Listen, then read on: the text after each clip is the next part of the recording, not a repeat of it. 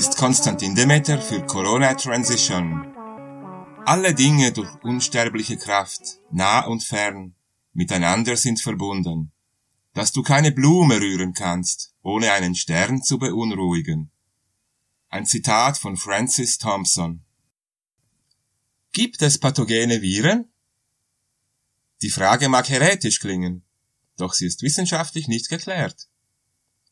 Sollten tatsächlich keine pathogenen Viren existieren, müsste es andere plausible Ursachen für die entsprechenden Krankheiten geben. Und die gibt es.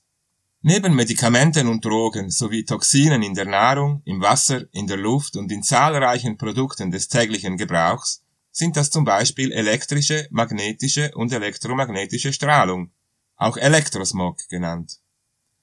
Diese Strahlungen beeinflussen das Leben und verändern sogar das Erdmagnetfeld. Im Buch The Invisible Rainbow, A History of Electricity and Life zeigt Arthur Fürstenberg beispielsweise auf, wie immer nach Einführung neuer Technologien, die Elektrosmog erzeugten, große Grippeepidemien auftraten.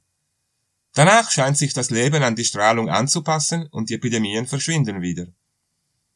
Ein starkes Indiz dafür, dass jeweils nicht ein ansteckendes Virus der Übeltäter ist, ist die Tatsache, dass bei größeren Grippeepidemien auch viele Tiere erkranken und sterben. Darunter auch solche, die keinen Kontakt zu Menschen haben, zum Beispiel Vögel, Fische und Affen. Ein weiteres Argument gegen die Virushypothese ist die Feststellung, dass sich Grippewellen früher schneller ausbreiteten, als der Mensch sich fortbewegen konnte. Nach der Erfindung der Elektrizität wurden dessen Effekte auf Körper und Psyche gut dokumentiert, sowohl die negativen wie die positiven. Manche Pioniere, die aufgrund ihrer Forschung vielen Strahlungen ausgesetzt waren, erkrankten oft und starben relativ jung. Mit dem Aufkommen der Bakteriologie, der Virologie und der modernen Medizin wurde dieses Wissen jedoch größtenteils verdrängt und vergessen.